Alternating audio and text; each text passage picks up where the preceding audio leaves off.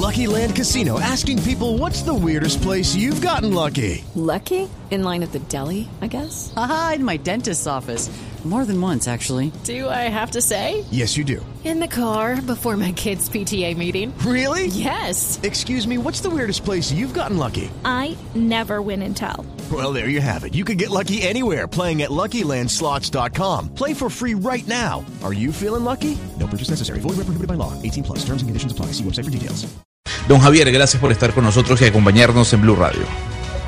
Gracias a vosotros, gracias a vosotros. Eh, pues Don Javier. si quieres, eh, dime, dime, dime. No, eh, eh, justamente yo quiero arrancar preguntándole de qué se trata este informe que ustedes presentaron el día de ayer ante las Naciones Unidas. ¿Qué tipo de denuncias, para est- estar más claro y para que los oyentes queden más en sintonía, eh, s- eh, muestran en este caso?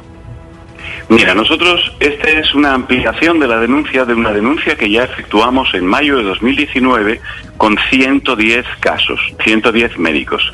En esa denuncia, Naciones Unidas respondió positivamente en noviembre, eh, acusando a Cuba con una carta oficial de esclavitud y tra- de trabajo forzado.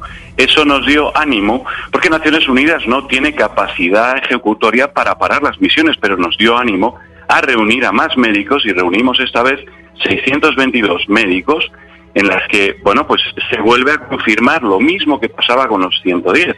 Es decir, que las misiones de médicos cubanos en el extranjero se dan con una retención salarial del 85% de lo que los países pagan, les eh, tienen confinados con toques de queda, les prohíben hablar con la población, les prohíben tener sus pasaportes, se los confiscan, les confiscan los títulos académicos, es decir, es como una trata de blancas, tiene todas las características de una trata de blancas, una trata de prostitución, es algo horrible, pero no solo eso, si te escapas, eh, tienes una prohibición de entrar al país durante ocho años. Entonces, entre 5.000 y 10.000 padres no pueden ver a sus hijos en Cuba porque hijos menores porque tienen una prohibición de entrar al país durante ocho años, porque el Código Penal de Cuba dice que si te vas de una misión o si cumplida esta no vas a Cuba, tienes ocho años de cárcel.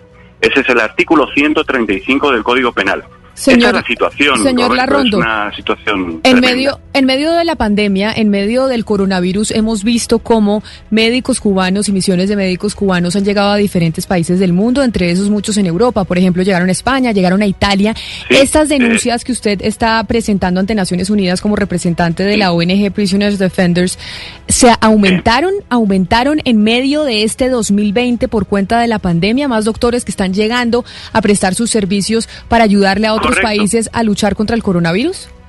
Pues mira, es una gran pregunta, porque efectivamente una carta del ministro eh, Roberto Malmierca a todos los misionarios de todas las misiones, tanto profesores, ingenieros como médicos y de todo, diciéndoles que este 2021 no habría vacaciones. Es decir, los que llevaban desde 2020 sin vacaciones se quedaron sin vacaciones en todo 2021. Con lo cual, eso ya para empezar. Pero además, el confinamiento ha sido muy superior porque el movimiento, cuando tú mueves a personas que sabes que se te quieren escapar porque es un entorno muy represivo, ese movimiento exagerado de, de- de personas hace que la represión sea mayor para controlar a esas personas. Y efectivamente, se han dado casos mm, superiores y tenemos Claro. más eh, denuncias y más incorporaciones a la denuncia de este 2020 de las que podíamos pensar, efectivamente. Don Javier, justamente ayer en su discurso ante las Naciones Unidas, Díaz Canel, el presidente de Cuba, hablaba de las maravillas que significaba este, este, mm, esta ayuda o este apoyo médico, este sistema eh, de salud cubano. No obstante, yo quisiera que usted nos diga, por ejemplo, cuál es el salario real que tiene un médico cubano que va a una misión en otro país. ¿Cuánto le pagan diariamente?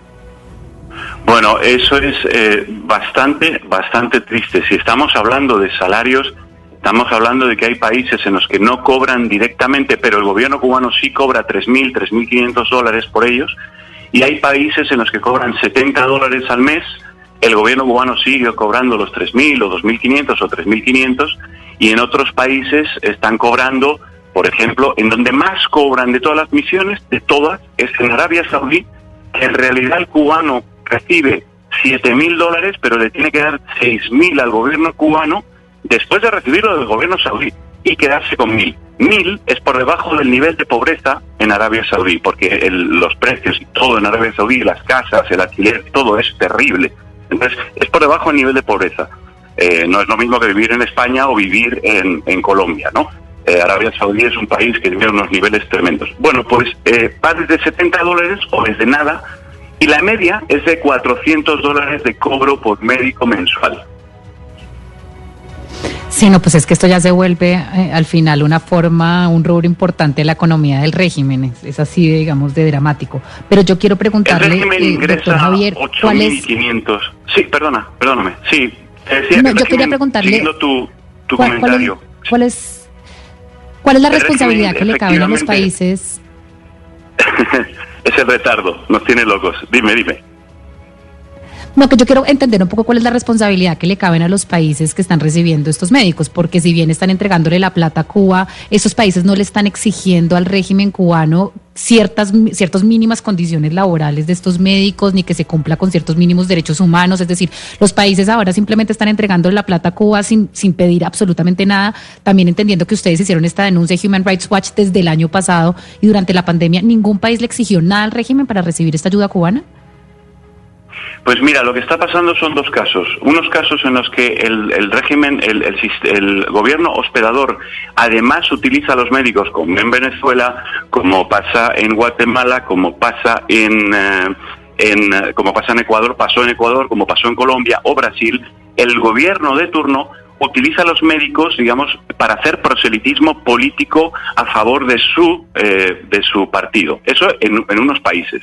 En otros países los países que hacen la vista gorda. Dicen, me da igual lo que hagan. A mí yo quiero tener buenas relaciones con Cuba, o me cae bien, o simplemente le quiero hacer un favor, o lo que sea, y miro para otro lado.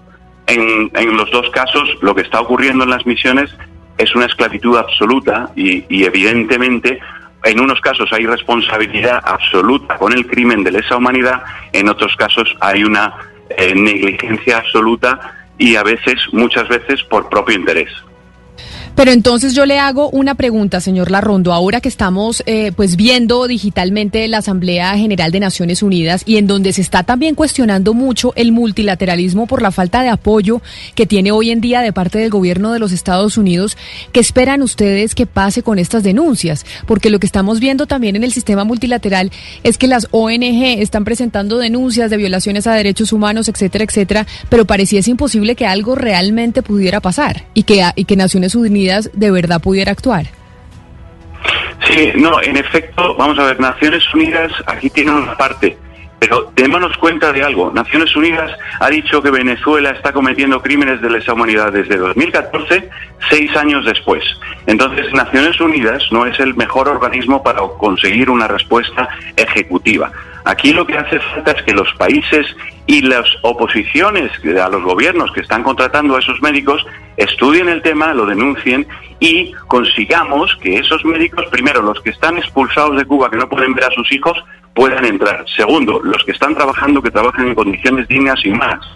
Entonces, eh, es más bien a nivel local donde tenemos que hacer el esfuerzo para tratar de que esa esclavitud no se produzca, que en Naciones Unidas, que va con seis años de retraso, como hemos visto en el caso de Venezuela.